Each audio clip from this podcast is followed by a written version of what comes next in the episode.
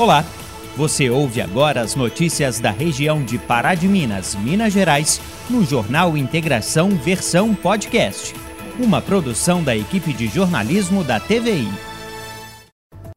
Olá, boa noite. O Jornal Integração está no ar e traz estes destaques. Restaurante da Criança do Recanto da Lagoa também voltou a receber a comunidade em atividades presenciais com o avanço de Pará de Minas para a Onda Verde do Minas Consciente. Incêndio destrói fábrica de componentes para calçados em Nova Serrana. Governo marca data para início da aplicação da terceira dose da vacina contra o coronavírus. Fique ligado e saiba se você está no público definido pelo programa. Conheça o projeto Transformando Gerações, que tem mudado a vida de crianças moradoras da região do bairro Cecília Meireles. Voluntário mantém projeto de preservação de um dos principais cartões postais de Pará de Minas. E ainda, Sesec Dona Afonsina vai comemorar aniversário. São 37 anos ajudando jovens e adultos a concluírem os ensinos fundamental e médio.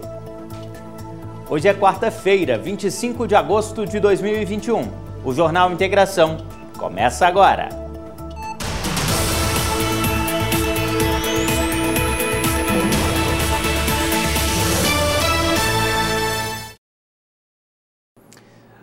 Boa noite. Este 25 de agosto é o Dia do Soldado, profissionais que são peças fundamentais para a manutenção da segurança das comunidades. Um trabalho que foi reconhecido hoje por um morador de Nova Serrana. Uma atitude de grande importância é o reconhecimento pelo trabalho. E isso foi feito nesta manhã em Nova Serrana. O senhor José da Silva de Almeida, mais conhecido como senhor Zezito, visitou a sede do batalhão para parabenizar os militares pelo Dia do Soldado. A ação já é tradicional, já que o senhor Zezito faz a homenagem há mais de 30 anos. Cada policial recebeu uma caixa de bombons e muita alegria. Senhor Zezito foi recebido pelo comandante da 7 Região da Polícia Militar, Coronel Emerson Lino Pimenta, e também pelo Tenente Coronel Alexander de Oliveira Silva. Em Itaúna, a Operação Maria da Penha foi lançada nesta quarta-feira. A ação envolveu as forças de segurança do município no combate à violência contra a mulher. Uma ação conjunta para mostrar que mulher merece respeito e amor. Foi assim que a Operação Maria da Penha foi lançada em Itaúna. Polícia Civil, Polícia Militar, Corpo de Bombeiros, Defesa Civil, Departamento de Trânsito e Conselho Municipal da Mulher estiveram juntos e realizaram uma blitz no centro de Itaúna. A iniciativa contou com a distribuição de folhetos direcionados à conscientização e prevenção à violência doméstica. A operação será realizada até 20 de setembro. Voltando a falar de Nova Serrana, um incêndio destruiu uma fábrica de componentes para calçados na cidade. As informações são do nosso parceiro, o jornalista Wagner Henrique. O Corpo de Bombeiros de Nova Serrana combateu na noite desta terça-feira um incêndio em uma fábrica de componentes de calçados no Parque Dona Gumercinda. As chamas foram vistas de vários pontos da cidade e assustou moradores da região. Nós somos acionados por um incêndio de grandes proporções aqui numa indústria de espumas, notadamente uma indústria que contém vários produtos químicos para a realização dessa, da produção de espumas. Nós viemos rapidamente, está próximo ao nosso quartel, nós conseguimos fazer o combate principalmente o isolamento das edificações vizinhas. Então, no primeiro momento, nós conseguimos evitar que esse incêndio se propagasse para demais galpões, o que tornaria realmente de uma proporção muito grande o incêndio.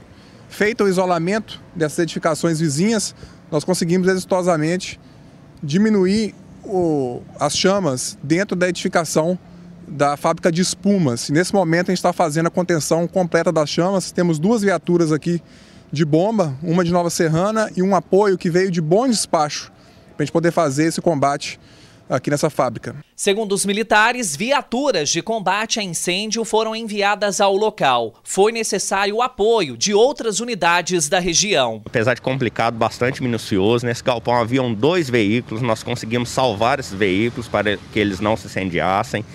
Nós conseguimos também evitar é, que algumas partes desse galpão, infelizmente não deu para salvar muita coisa, mas algumas partes nós conseguimos evitar também que fossem queimadas para evitar um prejuízo maior. Testemunhas informaram que o fogo teve início por conta de um incêndio na rede elétrica. No entanto, apenas a perícia vai confirmar a causa exata. As primeiras ligações disseram que começou com um fogo na rede elétrica de fora do galpão.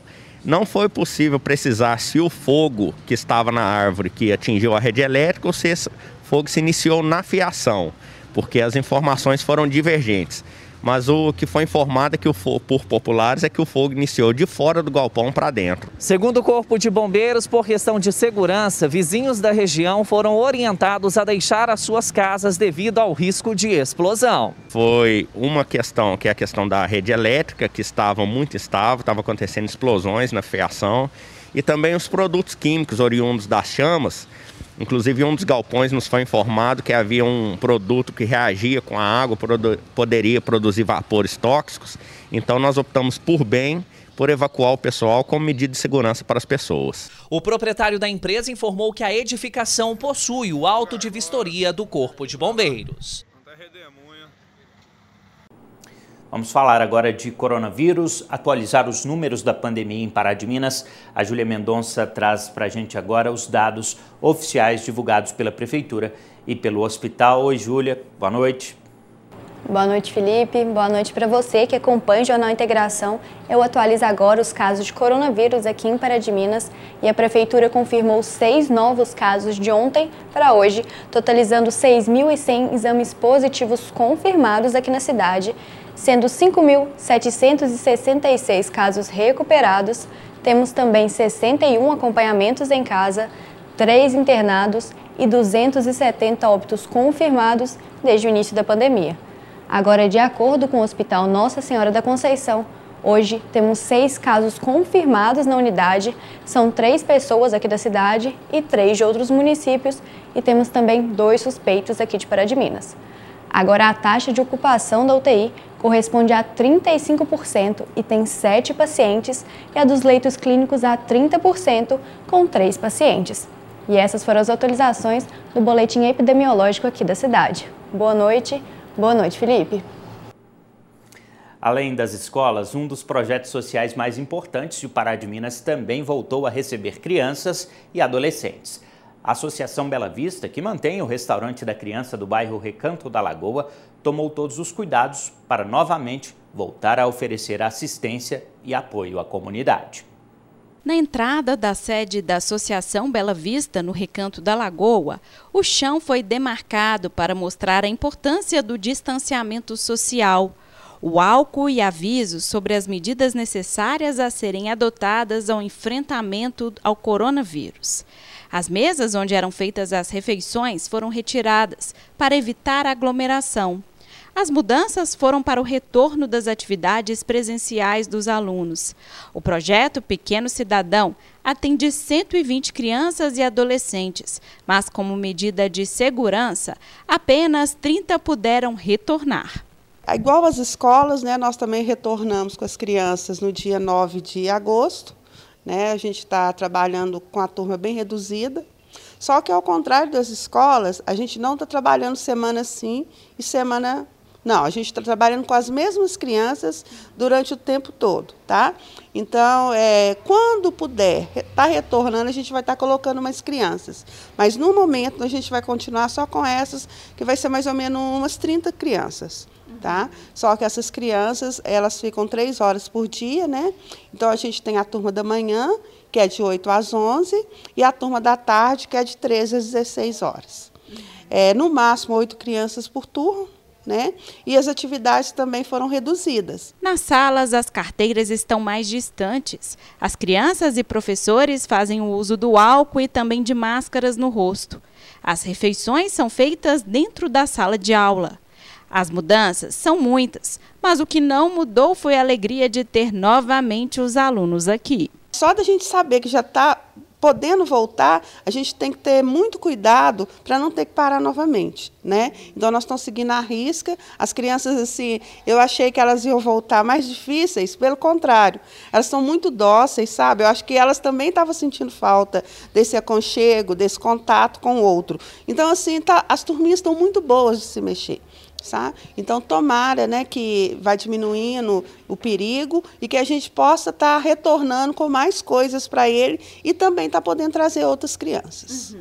Os alunos foram divididos em dois turnos. No começo de cada um deles, de acordo com a coordenadora de projetos, é feita a ferição de temperatura. Na entrada, né, tem um funcionário, né, que devidamente trajado fica esperando as crianças, mede a temperatura, né, passa o álcool direitinho e olha os sintomas. Criança assintomática com gripe a gente não está recebendo. Então, no momento, a gente está com umas seis crianças que essa semana não estão podendo frequentar o projeto porque estão com sintomas gripais. Então, para não ter o perigo de estar tá contagiando o coleguinha, a gente prefere que essa criança fique em casa, né? E até na, na parte da tarde a gente tem umas crianças que têm assim, um pouco mais de dificuldade para estar conseguindo o alimento apropriado durante é, esse período. Então a gente está pedindo os pais, se quiserem, que pode estar no horário que é o horário do lanche deles, pode estar vindo buscar. Então, tem mãe que está buscando às três horas, né, às 15 horas, o lanche para o filho tomar em casa. Porque a gente não sabe, às vezes a criança também está sintomática, mas não tem um alimento, né? Então, como que ela vai recuperar mais rápido? Então, a gente está auxiliando nesse ponto também. E é muito bom, né, Carminha, estar tá de volta. Ah, é muito gratificante, né? A gente vê o rostinho deles, a, a como diz outro, estava parecendo que o projeto estava morto, né? A hora que você começa a ver uma, uma, uma carinha ali, uma, uma carinha ali, é igual um jardim. É a mesma coisa que está botando, né? É um monte de plantinha. É muito gratificante para todos nós. A APAI realiza neste sábado seu tradicional show de prêmios beneficente e quem quiser participar ainda dá tempo de comprar as cartelas. A repórter Isabela Bani tem as informações. É isso mesmo, Felipe. Olha só, tem toda uma expectativa para o evento, que esse ano vai ser virtual em relação à pandemia, mas isso não é motivo para deixar de participar e concorrer aos prêmios, não. A gente vai conversar agora com a Laura, né, que é responsável pelo setor de captação aqui da PAI. Ô, Laura, conta para a gente, né? Mesmo virtual, o show de prêmios promete. Isso mesmo, né? As expectativas são grandes. Já é um evento de tradição na cidade, né? Infelizmente não vamos poder realizar o presencial, mas vamos realizar ele aí virtualmente. Né? O evento vem para poder fechar a Semana Nacional da Pessoa com Deficiência uhum. Intelectual e Múltipla, que vai acontecer agora no dia 28 de agosto, às 17 horas, com transmissão ao vivo pelo YouTube e pelo Facebook da APAI. Uhum. Laura, e quem ainda quiser participar, né? Onde que pode adquirir as cartelas? Isso a gente convida a toda a população para poder participar conosco, né, mesmo que virtual, prestigiar o nosso evento. E para adquirir as cartelas é muito simples. A gente está vendendo as cartelas com qualquer profissional da instituição, ou diretamente aqui na Pai do São Francisco ou na Pai do São Luís. E temos a venda também online, né? Temos a plataforma de venda das cartelas. Você pode entrar diretamente no Instagram da APAI, que é o arroba APAI_PM. Na nossa bio lá já tem o link que cai direto na plataforma e o pessoal pode está adquirindo a cartela, que custa apenas R$ reais. O pagamento pode ser realizado através do cartão de crédito e vai concorrer aí, né, Isabela, a 5 mil reais em prêmios. Então, nesse momento aí pandêmico, né, é um valor que vem para poder ajudar as pessoas e principalmente aquele que adquirir a cartela, ajudar a parte para de Minas. Muito bom, né? Além de ajudar, garantir o prêmio e vão ser três rodadas. Isso mesmo, né? Vão ser duas rodadas de mil reais e a terceira rodada fechando aí o evento com prêmios de três mil mil reais. Muito obrigada pela entrevista. Então fica aí, gente, a dica. Olha que delícia, imagina. Ganhar agora mil reais ou três mil, né? Vale a pena, além de tudo, ajudar a PAI, que é essa entidade tão importante aqui de Pará de Minas. O show de prêmios será realizado neste sábado, às 5 da tarde, a transmissão ao vivo pelos canais oficiais da PAI de Pará de Minas. Todos estão convidados. Felipe, é com você. O Jornal Integração está de volta e a Prefeitura de Pará de Minas divulgou agora há pouco quem será o próximo público-alvo da campanha de vacinação contra o coronavírus aqui na cidade. Começa amanhã com a população em geral de 22 anos. Eles vão tomar a primeira dose. Na sexta-feira, dia 27 de agosto, será a vez da população em geral com 21 anos de idade, também primeira dose. No sábado, quem receberá a vacina, a primeira dose da vacina contra o coronavírus em Pará de Minas, será a população em geral de 18 a 20 anos de idade.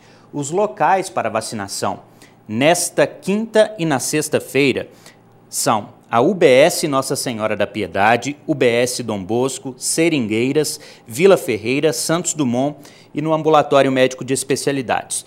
Já no sábado, mais algumas UBSs estarão abertas para receber aí o público de 18 a 20 anos. Além dessas que eu falei, a do Walter Martins, Providência, São Pedro e São Cristóvão. O AME também estará aberto. Outras informações você confere no, no perfil do Instagram da Prefeitura de Pará de Minas. Então, mais vacinas chegando aí à cidade. Se chegou a sua hora, vai lá, corre lá. O Ministério da Saúde confirmou nesta quarta-feira que vai aplicar a terceira dose da vacina contra a Covid-19. A repórter Júlia Mendonça tem as informações.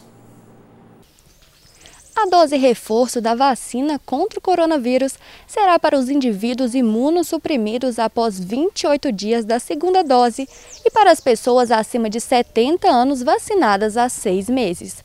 A decisão foi conjunta após uma reunião do Ministério da Saúde, do Conselho Nacional de Secretários de Saúde, Conselho Nacional dos Secretários Municipais e a Câmara Técnica Assessora de Imunização da Covid-19. De acordo com o Ministério, a vacinação deverá ser feita de preferência com uma dose da Pfizer ou de maneira alternativa com a vacina vetor viral Janssen ou AstraZeneca. Outra informação importante decidida na reunião é que haverá redução do intervalo entre as doses da Pfizer e AstraZeneca, de 12 para 8 semanas. Voltamos ao estúdio. Em Pará de Minas, a Secretaria de Saúde ainda não divulgou o cronograma de aplicação da terceira dose. A Secretaria de Agronegócio, Desenvolvimento Rural e Meio Ambiente prepara um workshop sobre o FAP, Programa de Fiscalização Ambiental Preventiva. A iniciativa visa explicar como funcionará e também os benefícios da adesão. A repórter Isabela Bani tem os detalhes. É isso mesmo, Felipe. O workshop será realizado no dia 1 de setembro sobre esse assunto tão importante que é a fiscalização. Né? Mas olha, como as inscrições já foram esgotadas devido né, a todos os protocolos de enfrentamento ao coronavírus, há possibilidade sim de uma segunda turma do workshop. Quem vai dar os detalhes para a gente é a Vanessa, né? Vanessa, conta para a gente né, o objetivo então desse workshop. É, vai ser falado né, como, todo, como vai acontecer na prática essa fiscalização ambiental. Então, a gente vai orientar os empreendedores e os consultores ambientais é, de como isso vai ocorrer e também como regularizar ambientalmente os empreendimentos. Né? Todo esse processo de regularização ambiental também vai ser instruído no dia primeiro. Uhum. E o importante também, né, é a fiscalização ambiental preventiva, que ela já começa, aí a adesão a ela já começa agora, né, no próximo mês. Isso, no, no, no, no dia do workshop a gente já vai abrir o formulário de adesão ao programa. É, a gente vai disponibilizar esse, esse link né, no nosso Instagram, no site oficial da Prefeitura, e ele vai ocorrer nesse prazo do dia 1 de setembro ao dia 21 de setembro. É, né, a gente espera que o pessoal faça adesão online, então preferencialmente online, mas para quem tiver alguma dificuldade, pode também dirigir aqui a secretaria, porque nas terças e quintas-feiras, de 8 ao meio-dia, dentro desse período do dia 1 ao dia 21, a gente também poderá fazer aqui a, a, a inscrição do, né, de quem tem interesse em participar do programa. Uhum. Bom, em relação né, a essa segunda turma do workshop, as pessoas podem enviar um e-mail, como que pode ser aí, é, né, ser enviado esse interesse? Isso, no próprio link né, de disponibilização da inscrição do workshop, é, ele está sendo no Simpla, está disponível no nosso Instagram e também no site oficial da Prefeitura. A pessoa pode acessar esse link, lá tem um e-mail, né, é, para quem a pessoa pode direcionar o interesse em participar do workshop. E a gente vendo essa demanda, a gente poderá é, é, fazer um novo workshop, né? Então a gente está vendo essa possibilidade dependendo da, do interesse né, do, do, público. Até o momento a gente abriu as 35 vagas que já esgotaram, as inscrições iniciaram no dia 16 de agosto e a previsão era que se encerrasse até o dia 31. Então para quem tiver interesse ainda, pode é, acessar esse e-mail e manifestar o interesse. Muito obrigada então pela entrevista. Então, olha só, tá oportunidade aí, né, para quem precisa estar em dia né, com essa fiscalização do meio ambiente tão importante e a equipe aqui da secretaria está empenhada. Além da adesão, de tirar todas as dúvidas, então é importante os empreendedores estarem atentos a isso. Felipe, é com você. Agora vamos falar de uma iniciativa muito bacana que acontece no bairro Cecília Meireles, em Pará de Minas. É um projeto social que acompanha crianças e adolescentes de 4 a 14 anos e você pode ajudar doando dinheiro para a reforma de uma quadra. Desde 2018, o projeto social Transformando Gerações contribui e gera oportunidades para a formação de crianças e adolescentes de 4 a 14 anos. Localizado no bairro Cecília Meireles, o espaço foi cedido pela prefeitura e hoje acompanha aproximadamente 50 famílias. A gente do projeto Transformando Gerações investe nas crianças, por quê? Porque as crianças é o futuro dessa nação, é o futuro do Brasil. Então, quando você investe na criança, é a maior forma de você transformar. Transformar não só a geração, como transformar o ambiente onde eles vivem. Então, a proposta do projeto é levar para eles e dar a eles oportunidade para que eles venham crescer e ter caráter, ter personalidade, ter é, uma formação né, de, de acadêmica, é, ter também um trabalho. Por quê? Porque o trabalho dignifica o ser humano. Denis conta como o projeto funciona e os serviços oferecidos a todas as crianças e adolescentes participantes, que são atendidas das 8 da manhã até o horário do almoço. Nos últimos dias, o que a gente tem feito? A gente tem acolhido as crianças de 4 a 13, 14 anos e tem, tem duas funcionárias do projeto que elas são contratadas pelo projeto, através de uma emenda parlamentar que nós recebemos ela. Então, o que, que acontece? É, fica uma assistente social, uma pedagoga e fica também uma, uma monitora junto com elas. E qual que é a nossa, a nossa visão para esses para essas crianças? Eles chegam por volta de 8 horas, eles tomam o lanche 9 e meia, e a gente tem uma parceria com o restaurante da criança do Padre Libério. Então o que, que a gente faz? Essa parceria que foi criada pelo o, o CRAS, pelo CRAS lá do, do Cecília Meirelles, o pessoal lá, eles criaram essa oportunidade da gente pegar o Marmitex lá no, no restaurante da criança e tem um carro da prefeitura que leva esses Marmitex até o Cecília Meirelles. Então todos os dias eles têm o lanche da manhã e o almoço. Então eles, eles voltam para casa é, com duas refeições. Além da assistência oferecida, o próximo objetivo do projeto é conseguir reformar a quadra onde as crianças brincam e praticam parte das atividades desenvolvidas pela iniciativa. Nesses últimos, nesses últimos dias também agora que a gente precisa e que a gente está tentando investir, que é a nossa meta para o mês de agosto, é a reforma da quadra. Por quê? Porque essa quadra ela é uma quadra de. Ela era uma quadra de areia que se transformou numa quadra de terra. Então as crianças ficam brincando lá na quadra de terra e com esse tempo muito seco, então a gente vê que causa, é, causa é, algum mal, né? Causa mal para o aparelho respiratório, faz mal para o aparelho respiratório delas. E qual que é o, o meu desejo para esse mês de agosto? E igual eu já tenho, eu já tenho muitas respostas de pessoas que têm investido no projeto é para a gente concretar aquela quadra, reformar, fazer com que aquela quadra tenha dignidade para aquelas crianças jogar bola. Uma área de lazer para aquelas crianças que, que elas fazem até fila lá para brincar. Aos interessados em contribuir com a reforma da quadra do projeto Transformando Gerações, basta entrar em contato com eles pelo Instagram. O Instagram é o arroba projeto underline transformando gerações. Ou ainda pelo telefone 37 9 9993 8972. 99993 8972.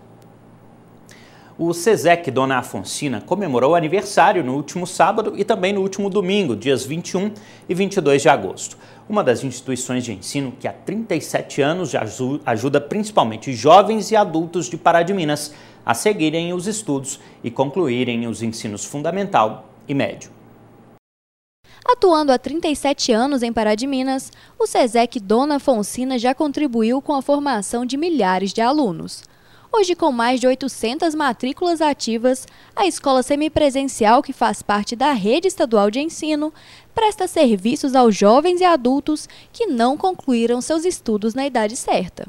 Temos uma trajetória aí de muito sucesso, eu acho que eu considero como sucesso, porque nesses 37 anos nós conseguimos mudar a história de muitos alunos, nós conseguimos transformar muitos sonhos em realidade. Muitas pessoas conseguiram a sua certificação aqui, conseguiram empregos, conseguiram seguir os seus estudos, fazer curso superior, melhorar de vida, melhorar como pessoa, porque a gente às vezes pensa que a pessoa quer estudar somente para arranjar emprego, para ter um salário. Não, às vezes a pessoa quer estudar para se satisfazer.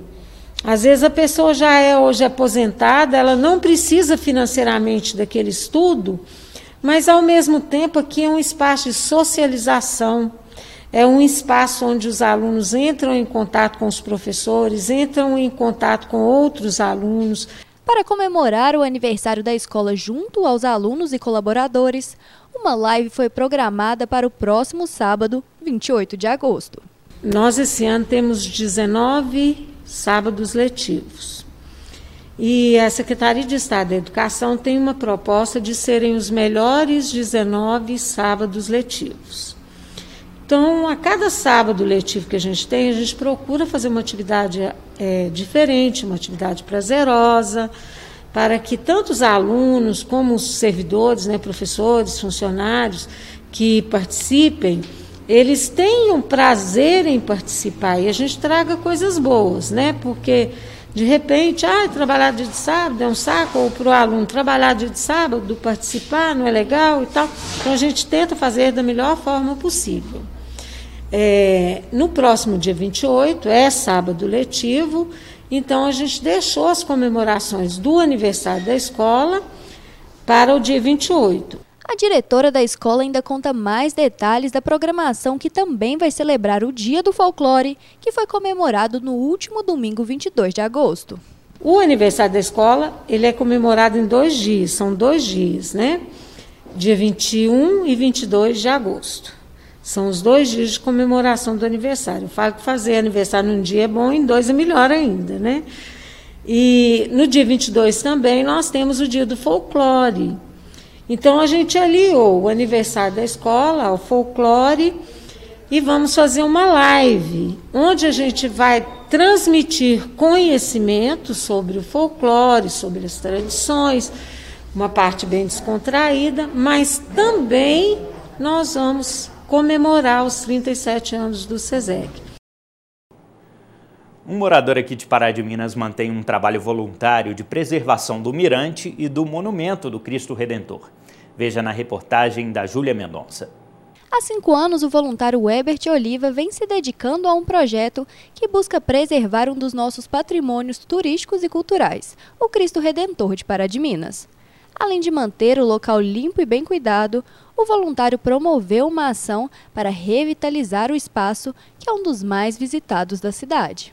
Nós estamos aqui já há cinco anos, né, tentando melhorar o local, como já está já, já sendo feito já, com lixeira, mantendo limpo.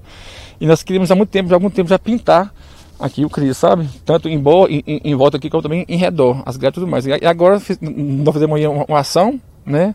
Onde chamamos aí os amigos, as pessoas que nos seguem no Instagram, para nos ajudar aí, né, colaborar e assim pintarmos. E aí fomos fazendo essa ação, tem uns quatro dias para cá, e vem dando certo, e estamos tentando, e já estamos começando a fazer já, né, para pintura, para restaurar, restaurar para ficar mais bacana aqui. Muita gente aproveita o espaço para a prática de exercícios físicos e oração. O voluntário pede que a população contribua na preservação e cuidados do local. Aqui hoje em dia, o Cristo hoje em dia assim, virou um ponto né, que, que as pessoas usam muito para fazer né, né, ginástica, exercício, tanto na parte da manhã quanto na parte da tarde, e também passear, né? Ver aqui, né, as asas aqui do alto. A gente pede às pessoas que venham aqui, né, que tem pessoas que têm o hábito de trazer, né, lá de baixo água para comer, não nada contra, mas se trouxe, favor, ou pôr na lixeira ou levar de volta, porque senão né, fica cada vez mais, né, ruim aqui em cima que a situação nossa aqui do, do, lixo. Então a gente pede mais uma vez à população, aos visitantes, que venham, por favor, com lixo, ou se, se, se, se tiver algo aqui lixo, para pôr na lixeira ou levar de volta para realmente não prejudicar nosso meio ambiente. Agora o objetivo é acabar a pintura do local para deixá-lo ainda mais bonito e futuramente instalar um banheiro. Para isso, o voluntário arrecada doações por meio do Pix 048 192 516 35. Assim, no momento agora é acabarmos a pintura né, né, né de todo Cristo em redor e depois os planos para frente, né, né, nós estamos um banheiro aqui para o Cristo, que é necessário sim, pessoas vêm, vêm visitar, pessoas vêm aqui passear de fora, pessoas da cidade e aqui não tem um banheiro. Então a gente está batendo essa mesma tecla de, de, de um banheiro para pôr aqui no do Cristo. Né? Depois, depois da pintura, se Deus quiser, nós vamos debater na, na, na tese do banheiro para a família, para a cidade. Né? Gente, esse foi o Jornal Integração de hoje. Outras notícias você confere amanhã, ao meio-dia e meia, no Informativo TVI ou ainda a qualquer momento nas nossas redes sociais. Então, para você, uma boa noite, um abraço e a gente se vê. Você ouviu o Jornal Integração versão podcast. Acompanhe nosso conteúdo também pela TV, YouTube ou Instagram.